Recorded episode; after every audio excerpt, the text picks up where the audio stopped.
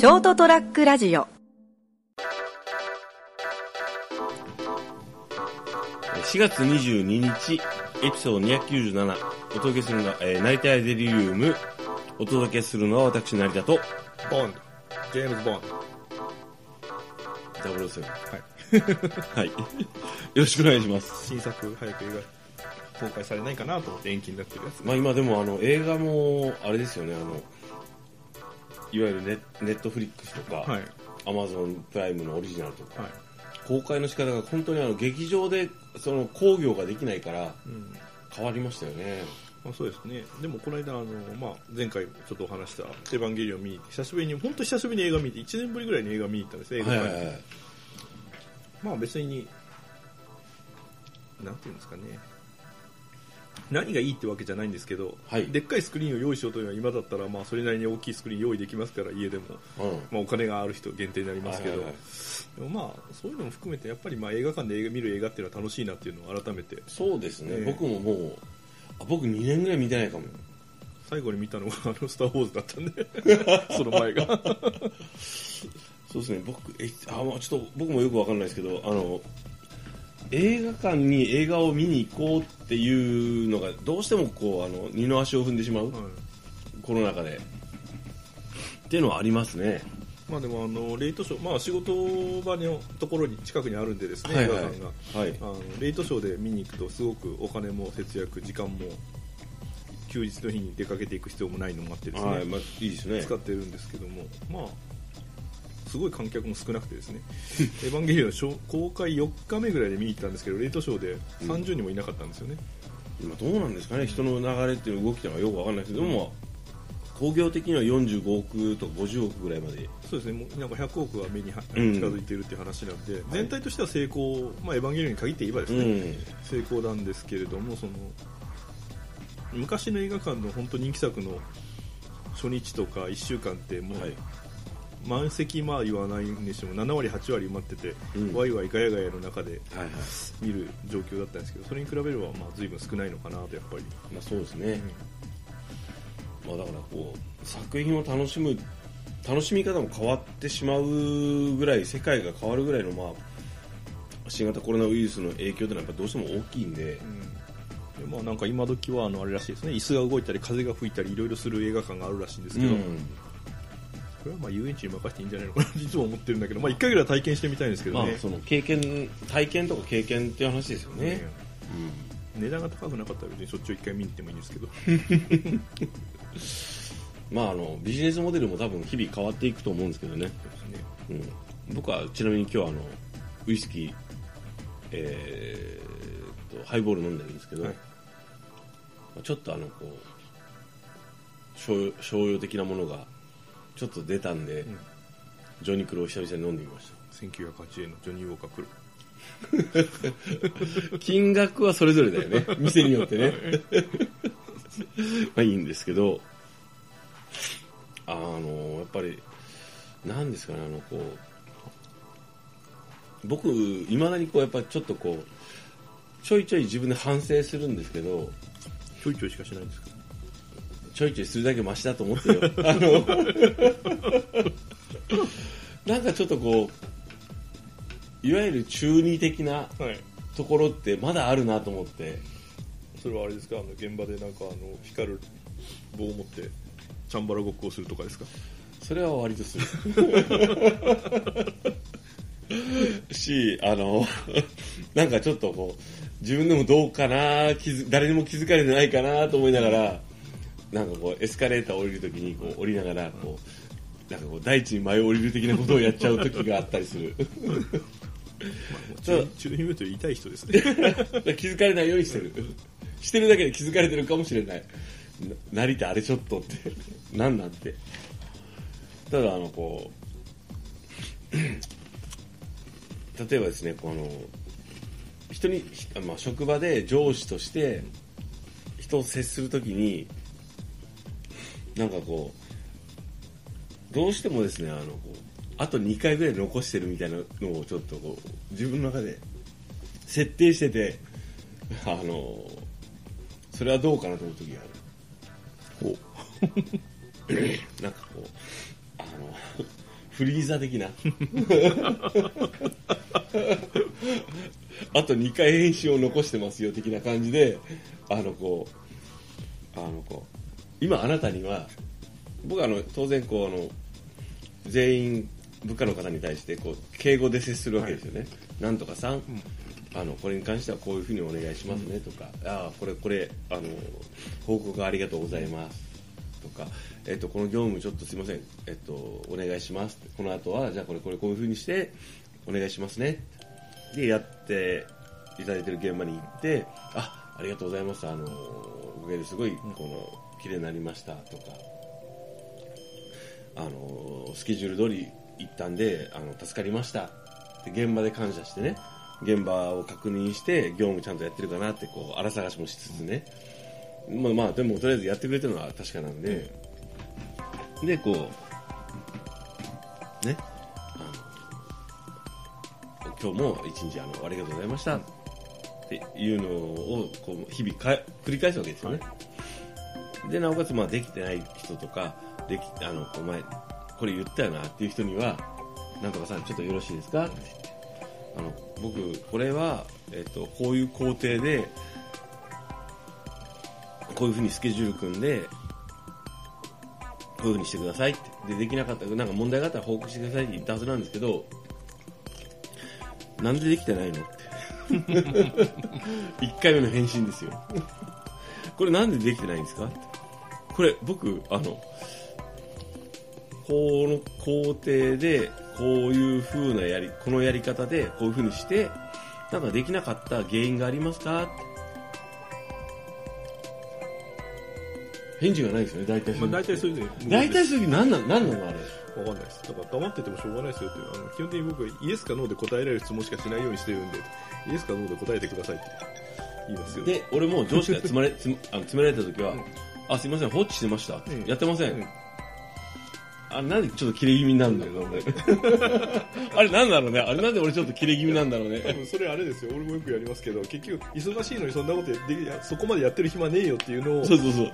言いたいめて言うからうん、でもやってないのは事実だから、うん。ちょっとこう、切れ気味で言うんですよね。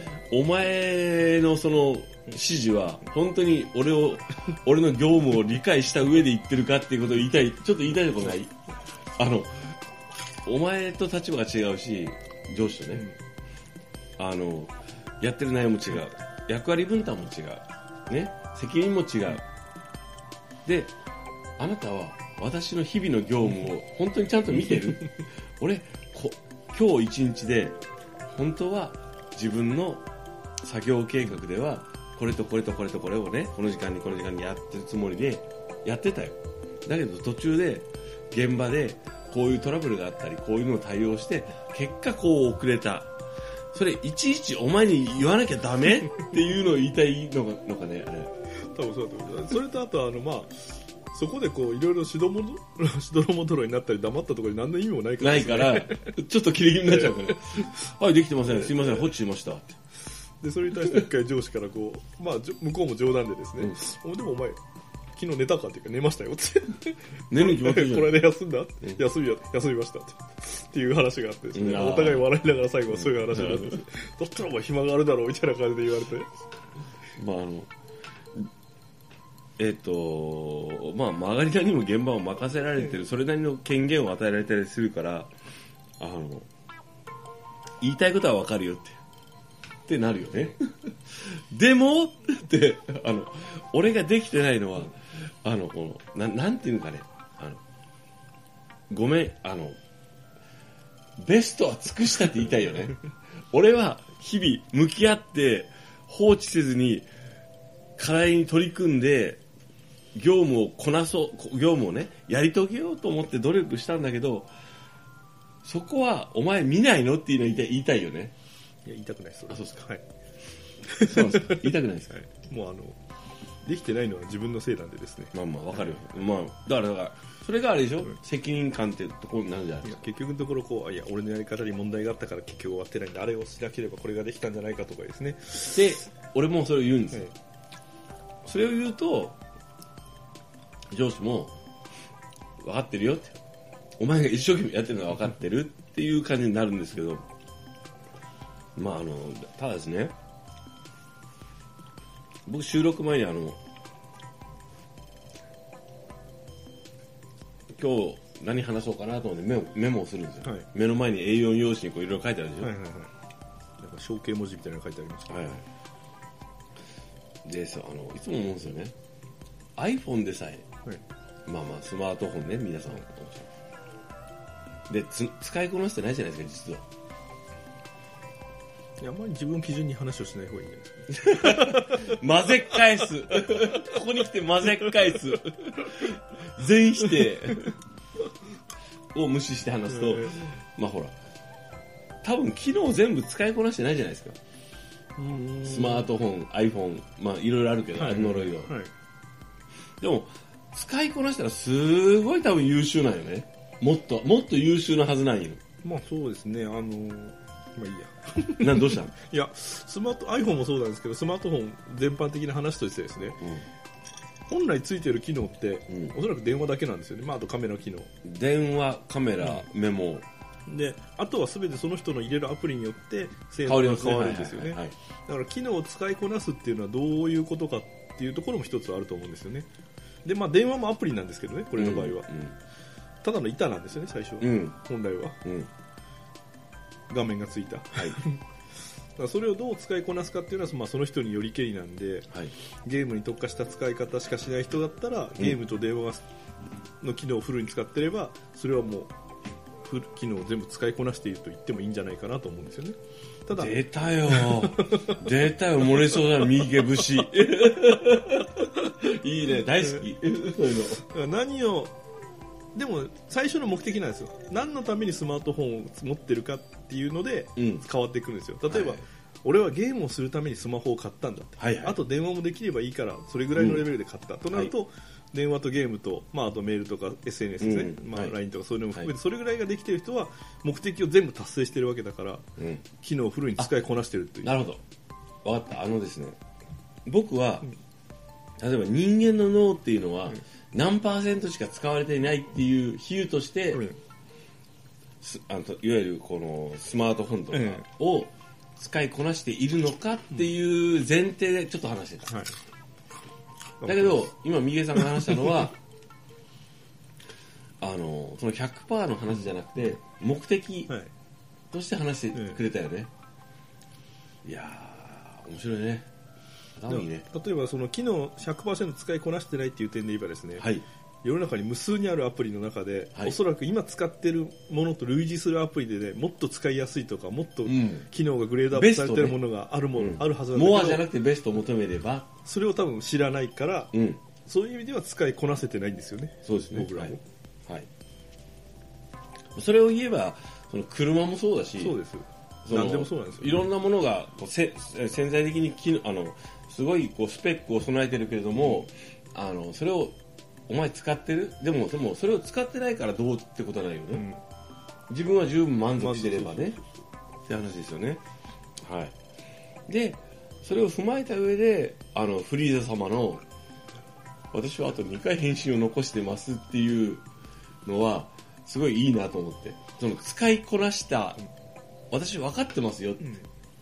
であのなんていうのこうまあ最終的にはまあまああの悟空に防音されるんだけど、ただ僕のその僕の中の中二的な話とかも含めて言うとあのなんですかね。あのって言いたい。分かってるよ俺は iPhone を持ってるけど お前はまだ俺が iPhone を使いこなしてないって言いたいんだろ？だけど俺は分かった上で あの6割ぐらいで使ってるのが自分にとってはちょうどいいからもうごちゃごちゃ言うなやっていうでのと職場で仕事仕事上ねあのなんていうんですかねあの自分が倒れないために、自分を生かすためにじななんなんですか自分を助けるために力をセーブしてると。そうそう。あのあと2回ぐらいは あのあなたあなたに対してあの言いたいことがあるけれどもまだセーブしてるんですよって。その時に自然と若干敬語とおね言葉になる。ああれ何なんだろうね。あのだからこうお互いのため自分自身のためプラスまあその最終的に自分のためなんだけどあの相対するこう職場でね仕事上付き合わなければいけないいろんな人たちと接するときに自分自身が余裕を持っておく。でも余裕ってそんなないじゃん。ないですね。でも余裕があることにしとこうと思った時に俺はあと2回返信を残してる。っていう気持ちってそう設定よ設定があると楽にならない。まあ、気分的な問題としてですね。そうそう気分的な問題ですよ。もうもういっぱいいっぱい何こいつもう無理と思ってもと思う相手と対峙したとしても問題でも相手でも問題全般ちょっとぼやっとしてるけど。でもいいけどそういう時にですねまあこの追い詰められたような状態になったけれどもまあ俺にはこの後まだ2回返信が残っているって思うとまあ本当かどうかわかんないけどまあ、なんか言ってることはあの明日から本気出すと それです、それです。基本一緒です。俺が本気出したらどうなるか分かってるのかっていう、本気結構いっぱいいっぱいだけど、でも、でもですよ、実際生きてると、そんなに、あの、そんな感じになるじゃん。と思ったんですよ。あの、強がりですよね。言うと。もう、もう無理と思うけど、でも、まあ、もう、もう無理と思っても、明日は続くし、この、この問題は解決しない。とすれば、どう、どう、どうせ解決するかしないか知らんけど、俺はこれを、に直面するよね。だったら、まあ、俺は分かってたけどな。この状況って。ぐらいのことを、強がりを言える精神状態に持っていかないとまずいじゃないですか。ね。いや、もう、笑え、笑える、もう笑うしかないよなっていうぐらいの精神状態に持っていくためには、まあ、俺には分かってたけどな。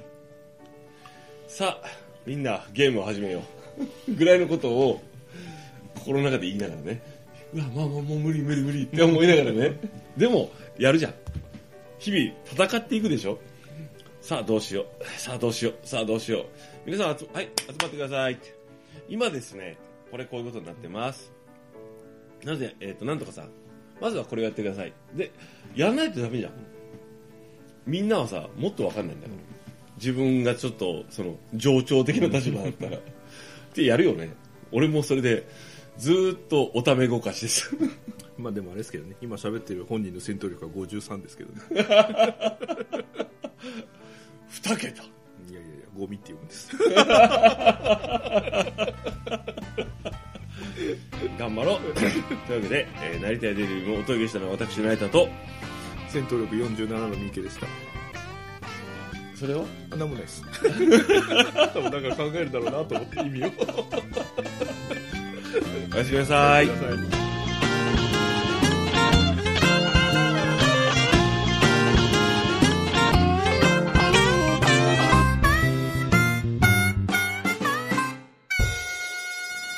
ST-radio.com ショートトラックラジオ